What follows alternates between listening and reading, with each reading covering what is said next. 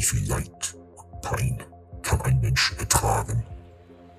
Wie viel Gnadenlosigkeit und Unterdrückung kann die gesamte Menschheit ertragen? Was braucht es, dass sie endlich aufgibt und gehorcht, diese verdammte Menschheit? Viele werden untergehen und es müssen große Opfer erbracht werden. Doch aufgeben, das werden wir nicht, denn wir haben Hoffnung. Aus dieser ziehen wir unsere Kraft und unseren Willen. Hoffnung, ein Quell unermesslicher Kraft. Halte dich an sie und sie hält dich fest. Ob beim Ertrinken oder verloren im Unbekannten. Hoffnung ist das Einzige, was zählt. Denn wenn sie verschwunden ist, dann ist alles verloren.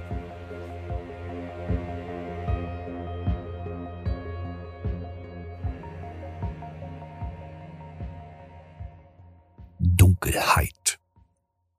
Dir wird diese Dunkelheit bewusst. Bewusst. Du hast Bewusstsein. Du bist was. Wer? Langsam wird dir klar, dass du ein Mensch bist. Doch wer du bist, das ist umhüllt von Nebel. Und doch wird dein Blick klarer. Licht und Farben verdrängt die Dunkelheit, verschwommene Bilder wandeln sich in klare Sicht. Du siehst dich um und findest dich in einer Wildheit wieder, wie du sie zuvor nie erlebt hast. Doch wenn du auch nie in so einer Gegend je gewesen bist, kennst du es von Bildern und Erzählungen. Du erinnerst dich dunkel an eine graue und triste Umgebung, Dein Leben lang gab es nur Beton und Stahl, grelles Licht umhüllt von tiefster Dunkelheit. Doch jetzt stehst du hier auf einen weichen Boden. Es fühlt sich für dich ungewohnt und neu an. Die Luft riecht so anders, so frisch und lebendig. Du siehst um dich herum und erkennst Bäume, wild wuchernde Bäume, die hoch in den Himmel hinausragen. Himmel.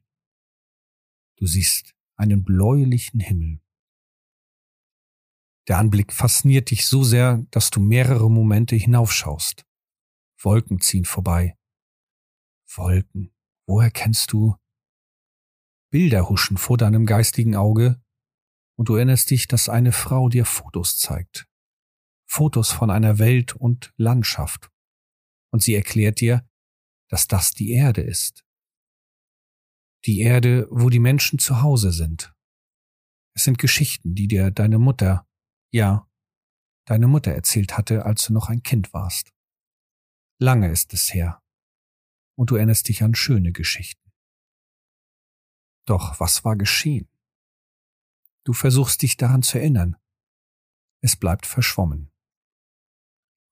Einzig allein an Schmerzen kannst du dich erinnern, nur keine körperlichen Schmerzen. Schnell blickst du hektisch an dir herab, keine offensichtlichen Verletzungen, stattdessen eine Uniform. Eine dunkelblaue Uniform, die mit Öl und anderem Dreck beschmiert ist. Was ist das? Du streichst über deine linke Brust und ziehst den Stoff glatter. Ein Emblem, ein Symbol. Eine Art spitze Sichel mit einem aufblitzenden Stern am Rand. Darunter die Buchstaben S A M. Wofür steht S A M? Krampfhaft versuchst du dich daran zu erinnern, doch es bleibt unbeantwortet. Jetzt werden dir die Geräusche überhaupt gewahr. Waren sie schon immer da oder tauchten sie es jetzt auf? Du weißt es nicht.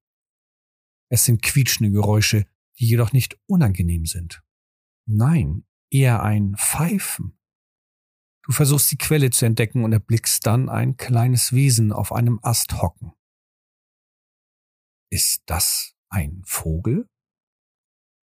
Ja, du erinnerst dich daran, so etwas schon mal gesehen zu haben. Wieder auf Bildern. Und man sagte dir, sie erfüllen die Welt mit himmlischer Melodie. Sie hatten recht. Es ist das erste Mal, dass du diese Geräusche hörst und sie überragen alles andere, was du bisher kennst. Vor allem auch die kratzenden Geräusche der Maschinen. Maschinen? Es huschen kurze Eindrücke von Gerätschaften durch deine Erinnerung, bewegliche Metallarme und zischende Geräusche von Motoren und Dampf. Es war deine Arbeit, dein Job, deine Aufgabe, um, ja, um was zu tun. Du weißt es nicht. Doch wird dir klar, dass deine Erinnerungen nach und nach kommen werden. Vielleicht es nicht krampfhaft versuchen? Okay, also nicht daran denken. Schwerer gesagt als getan. Nun gut, Bäume um dich herum, Himmel über dir, Gras unter dir. Welche Richtung? Spielt keine Rolle. Du schlägst die Richtung ein, welche dir in diesem Moment als die passendste wirkt.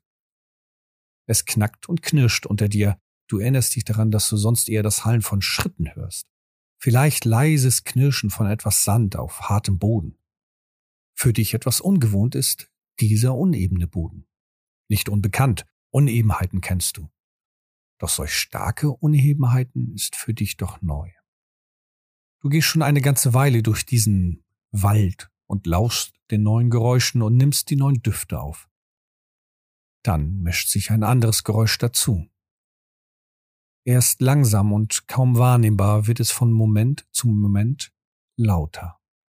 Ein Surren, das kennst du nur. Woher? Du kannst dich nicht genau erinnern, woher du dieses Geräusch kennst, doch instinktiv spannst du dich an und nimmst eine defensive Haltung an. In dir steigt das Gefühl der Vorsicht und du ertappst dich, wie du schnell prüfst, ob du etwas falsch gemacht hast. Das ist so tief in dir drinne, dass du dich nun fragst, was es mit diesem Geräusch auf sich hat. Und deine Neugierde obsiegt. Langsam und mit geduckter Haltung gehst du in die Richtung des Surrens. Die Bäume und Büsche geben dir Deckung. Meter um Meter kommst du voran und vor dir lichtet sich der Wald. Die Bäume werden weniger und stehen weiter auseinander. Dadurch erkennst du die Umgebung auch größer und klarer. Kaum hast du den Rand dieses Waldes erreicht, nur noch wenige Meter trennen dich von der freien Landschaft dahinter, bekommt dich Angst. Keine Angst wie vor dem Bösen oder einem Monster. Angst vor Bestrafung. Und Angst vor Schmerz. Völlig instinktiv krampfen sich deine Finger in die Rinde des Baumes und dein Körper presst sich hinter den großen Stamm. Deine Pupillen weiden sich, um alles Mögliche zu sehen, um jedwede Gefahr rechtzeitig zu erkennen. Vor dir öffnet sich der Wald und macht den Blick frei auf eine Schneise zwischen den Bäumen. Diese Schneise muss schon vor langer Zeit angelegt worden sein, denn Spuren von schweren Gerätschaften haben den Boden fest geebnet und jede Spur und Hinweis von Bäumen völlig vernichtet.